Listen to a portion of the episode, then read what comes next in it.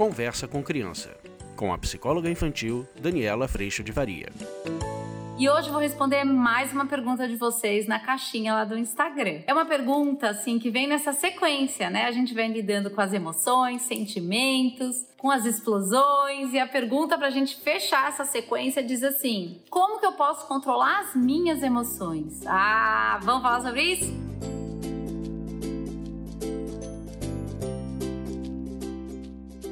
Oi, gente, tudo bem? Esta é a pergunta que não quer calar. Como é que a gente controla as emoções? Muito do que a gente já falou nesse vídeo anterior tem tudo a ver com esse tema de hoje. Dessa lupa no nosso coração, do entendimento de que as nossas emoções apontam para as informações sobre nós, sobre o nosso coração, sobre o nosso querer. E a hora que a gente começa a olhar para as nossas emoções e buscar a informação que ela contém, que ela está trazendo, ali está a porta, a chave para a gente começar a ter sim mais controle sobre as emoções e não estar tão submetido a elas. Como se veio raiva, eu perdi o controle, agora eu explodi de novo, aí eu explodi de novo. Mas antes de falar um pouco sobre isso, eu queria também colocar para vocês e trazer para todos nós a reflexão do quanto o nosso tanque cheio faz toda a diferença. Eu vejo muito isso na minha vida também acontecendo. Quando eu estou de tanque vazio, ou seja, quando eu estou exausta, sobrecarregada, então assim, na construção do meu dia, eu sou responsável por como que eu vou construir esse dia acontecendo. Quando eu me coloco sem tempo para almoçar, correndo, com muita coisa, muita coisa acumulada e tarará, a tendência é que eu vou entrando num espaço de tanta desconsideração comigo que em algum momento essa conta vai chegar naqueles que convivem aqui na minha casa, naqueles mais próximos. Porque muitas vezes eu faço mais coisas do que eu dou conta, muitas vezes eu faço isso pelo propósito errado de receber amor, aí que danou-se de tudo, e em algum momento eu vou mandar o contra-cheque. Na equação do fazer para ser amado, reconhecido, reconhecido, valorizado e pertencer, eu tô amando só a mim mesmo, eu não tô amando ninguém nas minhas atitudes. Na equação de por que já sou amado, agora eu amo através das minhas ações, atitudes, do meu servir, esse amor e esse servir, eles não me abandonam. Então, é aquela cena, né? Às vezes a Malu fala, ai mãe, faz panqueca hoje? Escaneio. Tem condição de fazer panqueca hoje? Tem tempo de fazer panqueca hoje? E aí eu digo, filha, olha, hoje eu não consigo fazer panqueca, não tenho a menor condição. Vamos combinar que sábado sábado eu faço a panqueca? Ou sexta que tem mais tempo eu faço a panqueca? De novo, eu disse não acomodando lá, considerando a panqueca que ela quer, que não tem problema nenhum ela querer. Adoro panqueca também, inclusive. Mas eu vou colocar isso no tempo de quando isso será possível.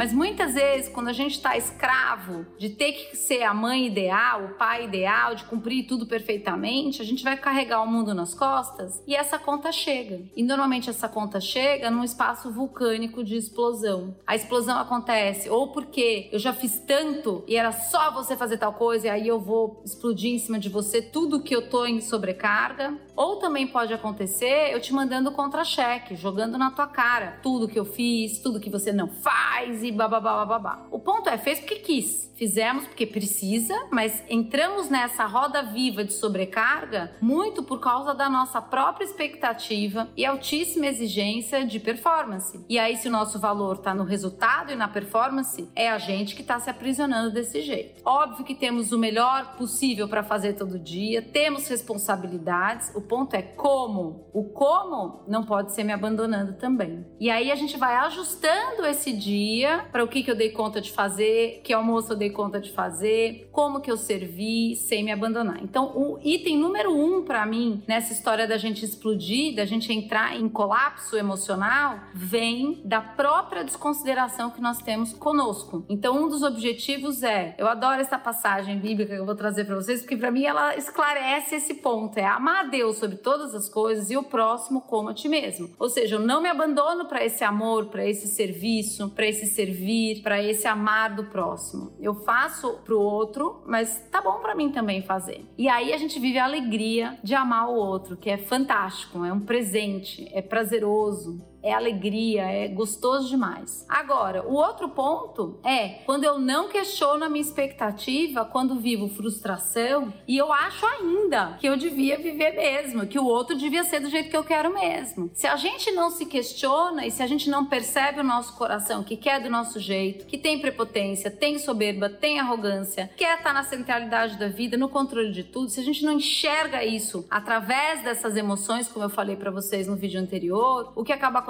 é que você não questiona esse lugar. Óbvio que temos necessidades, precisamos de coisas, sim, precisamos de atitudes dos outros, sim, mas uma coisa é eu colocar isso como uma necessidade, chamando a me considerar, outra coisa é eu partir do fato de que é tão óbvio que você devia ser assim, porque esse é o certo e o meu jeito é o único, que a gente acaba desconsiderando o outro, impondo em cima do outro, e isso acaba acontecendo de um lugar de muita frustração e de um lugar do nosso emocional muito, muito, muito desequilibrado.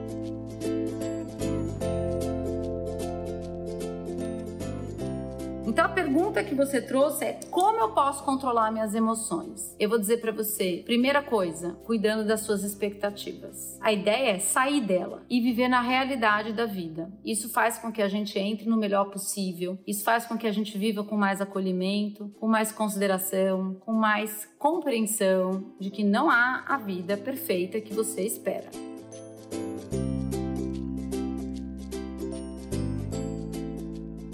Segundo item, entenda e perceba, e as emoções são ótimas para a gente perceber, o quanto há prepotência na nossa postura quando a gente quer tudo do nosso jeito. Quando a gente considera que o nosso jeito é o jeito, não é isso?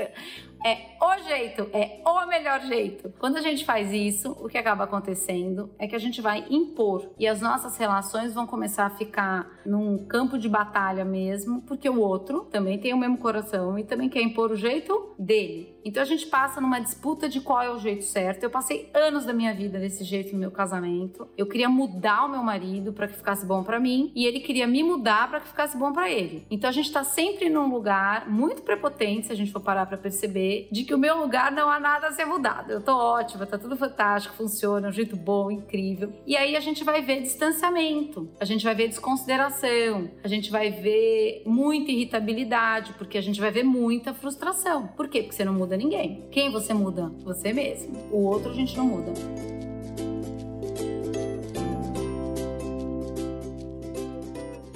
Mas mudando a nós mesmos, as nossas relações começam a funcionar de um outro jeito. E a gente vai começar a ver esse espaço de transformação também tocando os outros membros da família. É assim que o curso online acontece. Normalmente um pai ou uma mãe e às vezes os dois, coisa mais linda, vem para o curso. Só que independente se vem pai e mãe, se vem pai ou se vem mãe, o que a gente acaba observando é que na mudança de postura desse um membro da família, ele altera todo o sistema de funcionamento. A hora que esse adulto ele muda o jeito de reagir, de responder as coisas, o outro ele vem, mas eu quero você, não, tudo bem, realmente, você tem uma necessidade, eu vou fazer, vou buscar fazer isso que você está me pedindo e vice-versa. Eu começo a compreender todas essas situações de uma outra forma. Por isso que eu vivo te convidando para vir, porque é bom mesmo e a gente vai cuidar do que a gente faz, que isso sim tá na nossa mão.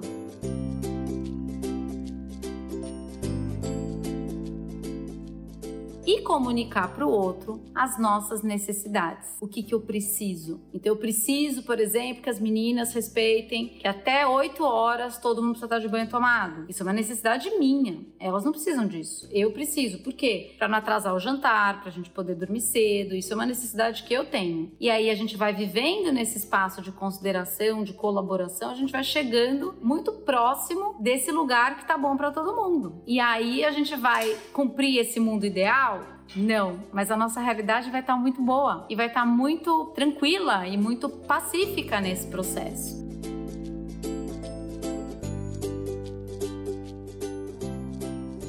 Agora, eu não controlei minha emoção, eu me frustrei, eu não questionei minha expectativa, eu não tomei cuidado de rever através das emoções o meu coração que quer do meu jeito e eu explodi. A gente deve, gente, isso é um espaço muito maravilhoso com os nossos filhos e maridos e esposas. Pedir perdão pelo como eu falei com você e reafirmar que agora que o vulcão já entrou em erupção e a coisa se acalmou, você pode ter clareza nesse momento do que você precisa. Eu preciso ser ouvido eu preciso ser considerado, eu preciso da tua ajuda, eu preciso que o horário se cumpra, eu preciso de ajuda para tal coisa. Então, se a gente não conseguir cuidar de perceber a expectativa e cuidar de perceber o quanto a gente quer do nosso jeito, a gente ainda pode, caso tenha havido explosão, pedir perdão. Pedir perdão de novo pelo como eu falei com você, que normalmente na explosão a gente é muito desrespeitoso, e reafirmar o que eu preciso para a próxima vez. Para a próxima vez, será que a gente pode fazer diferente? Eu preciso disso aqui de você. Você consegue me ajudar? E aí a gente vai tentar na próxima vez.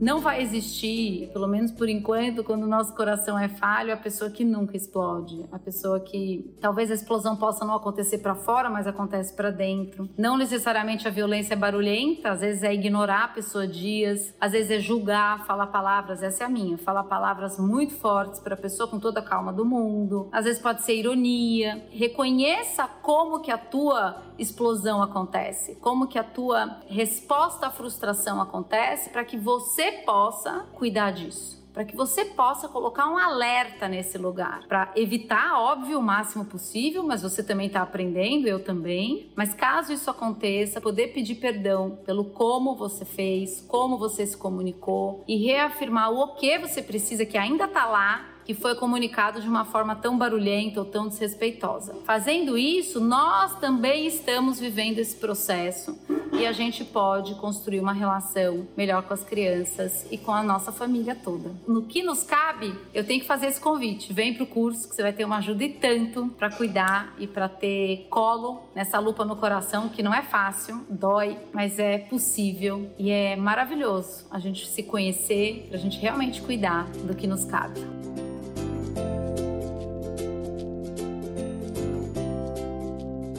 Agradeço muito a Deus meu coração por toda a ajuda e por todo o colo. E eu agradeço muito a tua presença aqui. A gente se vê na próxima. Um beijo, fica com Deus. Tchau. Você acabou de ouvir Conversa com Criança, com a psicóloga infantil Daniela Freixo de Faria. Mande seu e-mail para conversa@danielafaria.com.br.